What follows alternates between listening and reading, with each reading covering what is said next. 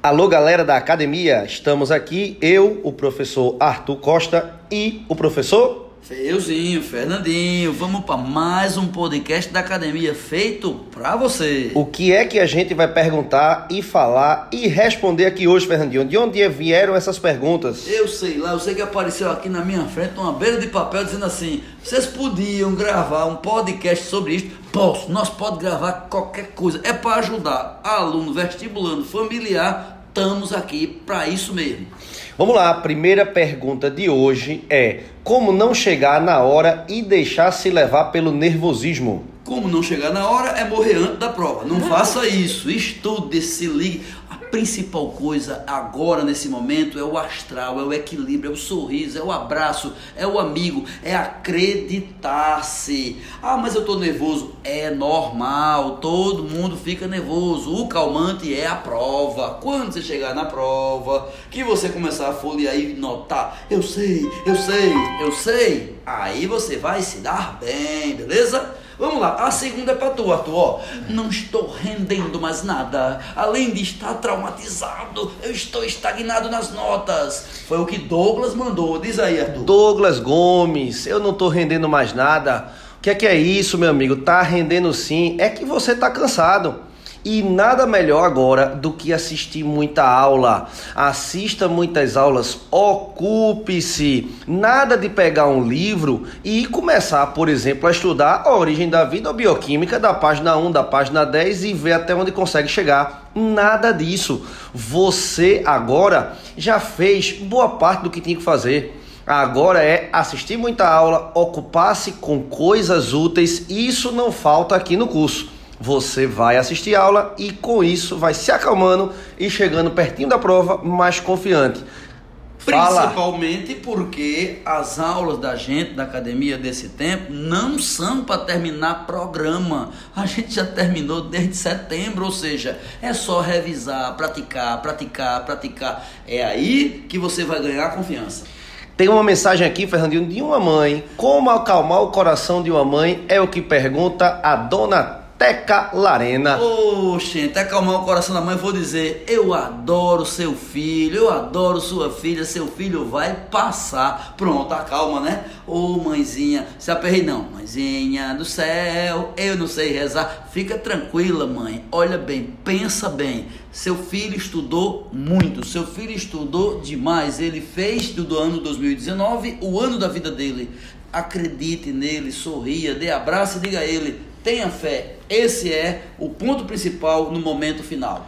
Tem uma pergunta aqui de um caba bom, Guilherme Peixoto. Peixoto, Peixoto. Conhece ele, Fernando? Menino, veio do Damas, gente boa. O irmão também falando da gente Pedro, já tá na faculdade. Aí na um abraço, Pedrinho. A pergunta dele, qual é a data do SISU? Muito bem, quer dizer que tu já tá se garantindo, né, velho?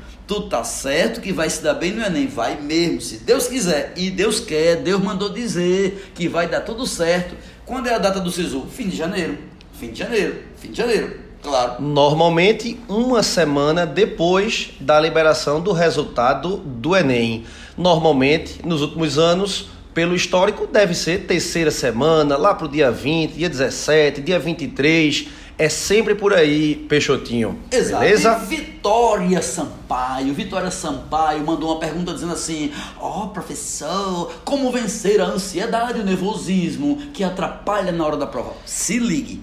Quando a prova chegar, você se acalma. É normal que tenha nervosismo agora, e mais, o nervosismo pode até crescer. Mas na hora da prova, quando você vai folheando a prova, a prova é longa, são 90 questões, e cada questão que passa e que você sabe, e você sabe seguramente a grande maioria, você vai se acalmando. Não force a barra, não sofra. Não existe um botão liga e desliga. Não sofra, Vitória, não sofra. E Drica, Drica, Drica, Drica Martins diz como separar o desestímulo.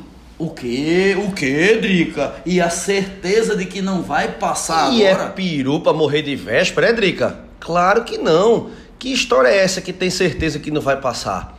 Claro que você não pode estar dizendo isso, sobretudo nessa época. Não, estude, vá para a prova. Ninguém sabe se a chance é de 10%, de 50%, de 80%.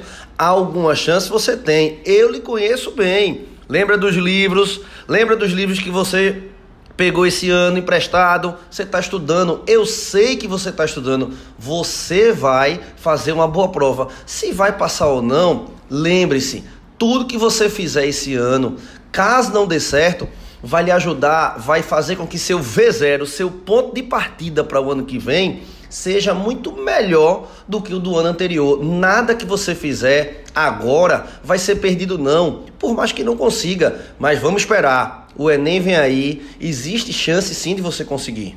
Muito bem. E Letícia, Letícia Fernandes mandou dizer assim, ó, olha a pergunta dela. SSA 3. Oxe, Letícia, como assim? SSA 3? Vamos falar. É bom. SSA 3 é da UPE.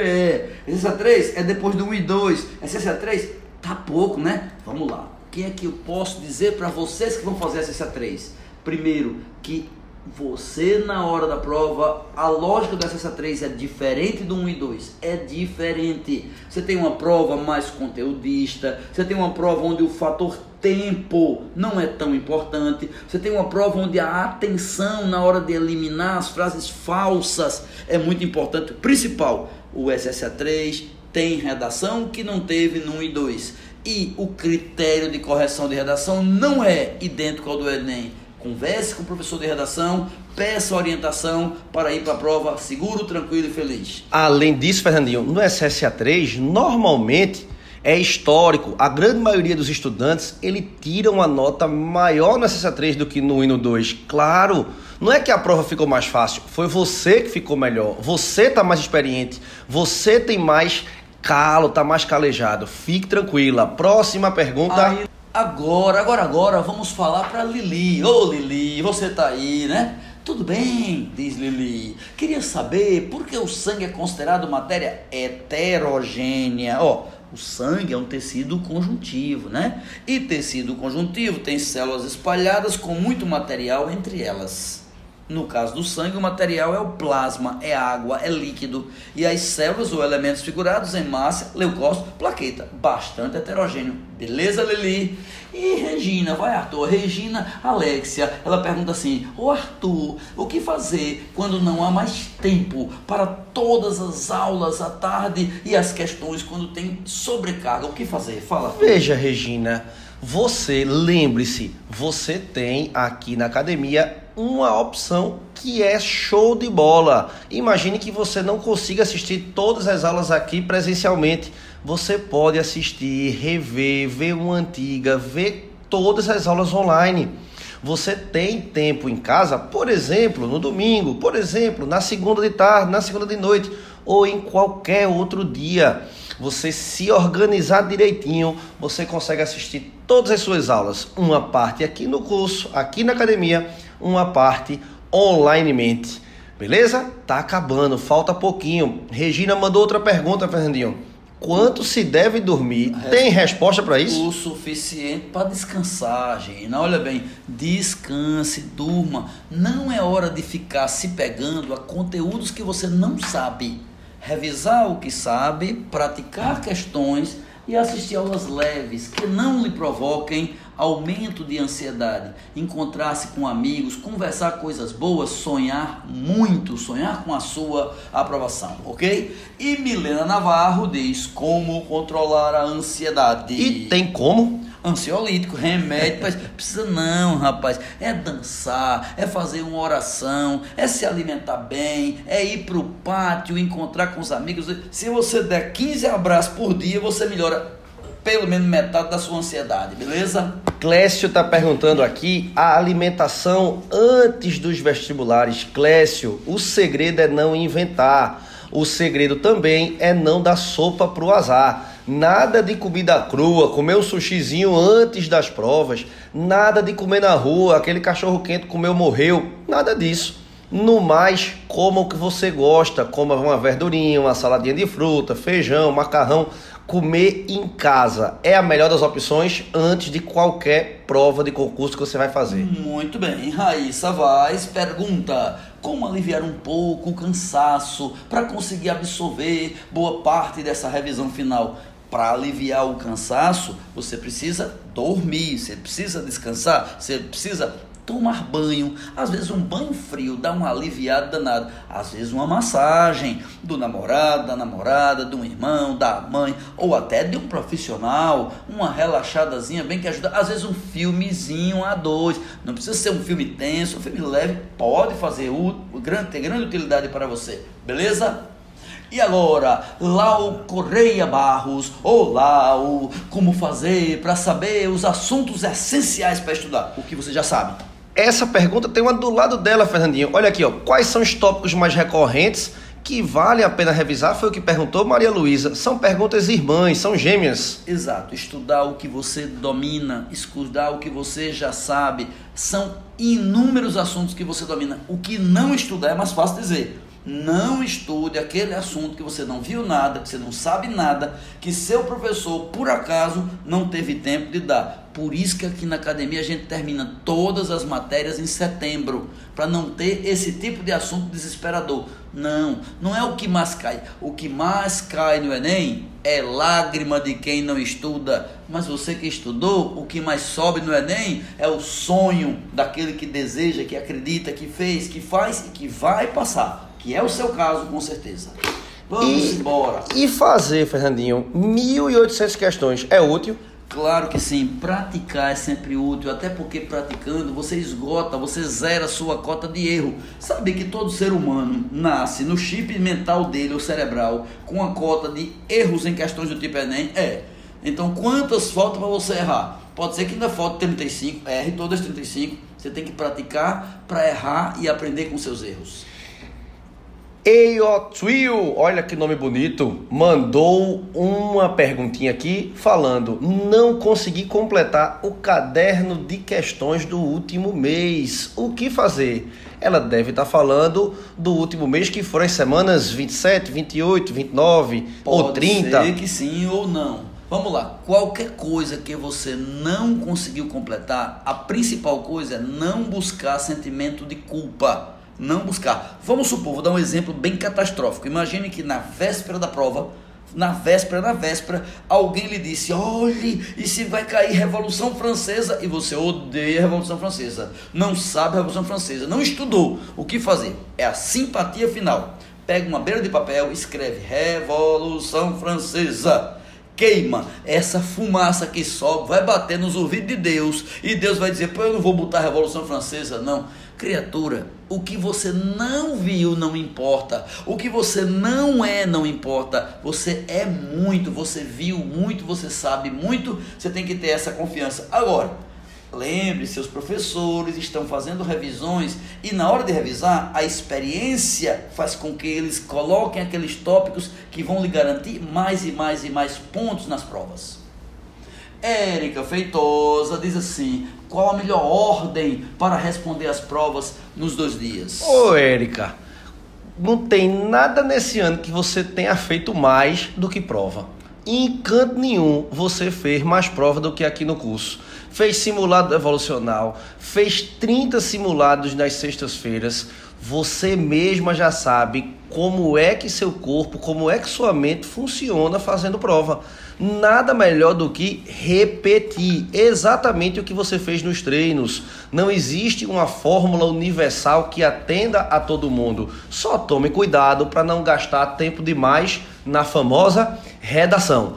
E isso é um ponto que muita gente se perde se embanando e termina faltando um tempinho aqui e acolá para fazer as questões. Cuidado com isso. No mais, repita o que você fez nos testes, nos simulados? Afinal de contas, foram mais de 3 mil questões nas provas semanais e quase 2 mil questões só de simulado evolucional. É coisa demais, 5 mil questões de prática, fora as 18 mil questões do dos material cadernos. didático dos cadernos todos. Você passou por muita questão, criatura, tenha fé. Felipe pergunta: alternativas com resultados quase iguais podem ser a resposta ou um distrator? Isso depende muito, Felipe. Veja bem, quando você encontrar duas respostas parecidas, há uma chance grande que uma das duas seja a resposta. Mas tome cuidado. Você não deve se basear por, primeiro por ela. Você faz o cálculo, faz a questão, encontra um valor e vai procurar. É o contrário. Não vá primeiro para a alternativa. Não, não. Essa pergunta é boa, Fernandinho. Do Neto aqui, ó. Como lidar com a vontade de mudar de curso e a falta de apoio da família? Primeiro passo, falta de apoio da família. Isso é muito mais frequente do que você imagina. É muito mais comum do que você imagina a família não percebendo, não notando o quanto você fez. Na minha opinião, é preciso ser claro. Escreva no papel ou diga para o pai, para a mãe, para o irmão: eu fiz tudo o que pude, eu fiz o meu melhor eu me dediquei ao máximo. Eu tive em 2019 mais aula, mais prova, mais simulado, mais hora de estudo do que talvez em dois, três, quatro anos anteriores. Diga, passe na cara, mostre à família que você fez. Segundo, e a vontade de mudar de curso. Deixe de pantin, simples e direto deixe de pantinho. Se você está pensando em mudar de curso somente porque talvez venha não passar, você é frouxo. Tenha coragem, seja firme e forte. Em frente. Eu quero, vou lutar. Parece aquele cabo que vai para uma festa e tá doido para dançar com a gatinha. Aí a gatinha se chama Mariana. Ele diz: Eu hoje vou dançar com Mariana. Mariana tá linda, bonita e cheirosa. Olha para ela e pensa: Ai meu Deus, e se ela não me quisesse? Mariana não me quiser. Aí sai andando, sai andando, sai andando. Lá no canto da festa, no lugar escuro, em cima de uma mesa completamente bêbada, tá lá tribufu. Um boi d'água, uma desgraça. Aí ele diz: Mariana não me quer. Ele nem perguntou. Aí diz, ô oh, tribufu, tu me quer? Vai levar um fora de tribufu, aí é pior. Vê, tu vai mudar de curso pra quê? Aliás, tu não precisa nem pensar nisso, tu vai fazer o Enem primeiro, primeiro tu faz a prova, depois tu tem a nota, depois tu resolve. Agora, mudar porque tá com medo, deixe de pantin. E coragem teve o nosso último amigo aqui, Antônio Henrique, aluno nosso do SSA3, aluno do São Luís e disse assim: e se eu travar na redação? Vai travar, não, Henrique, de jeito nenhum.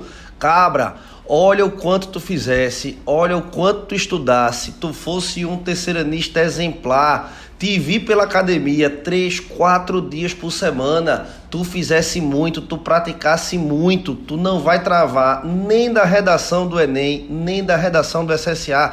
Tu és bom, tu estás treinado, tu estás preparado, Poucas pessoas fizeram tanto quanto você. Fique tranquilo, meu amigo. É isso mesmo, é isso mesmo, minha gente. Então acabou aqui então aquele papelzinho que botaram aqui na minha frente para poder eu e Arthur, Arthur e eu fazer essa conversa, esse lezeral aqui todo. E espero vocês no próximo podcast da academia. Tchau, galera. Até a próxima.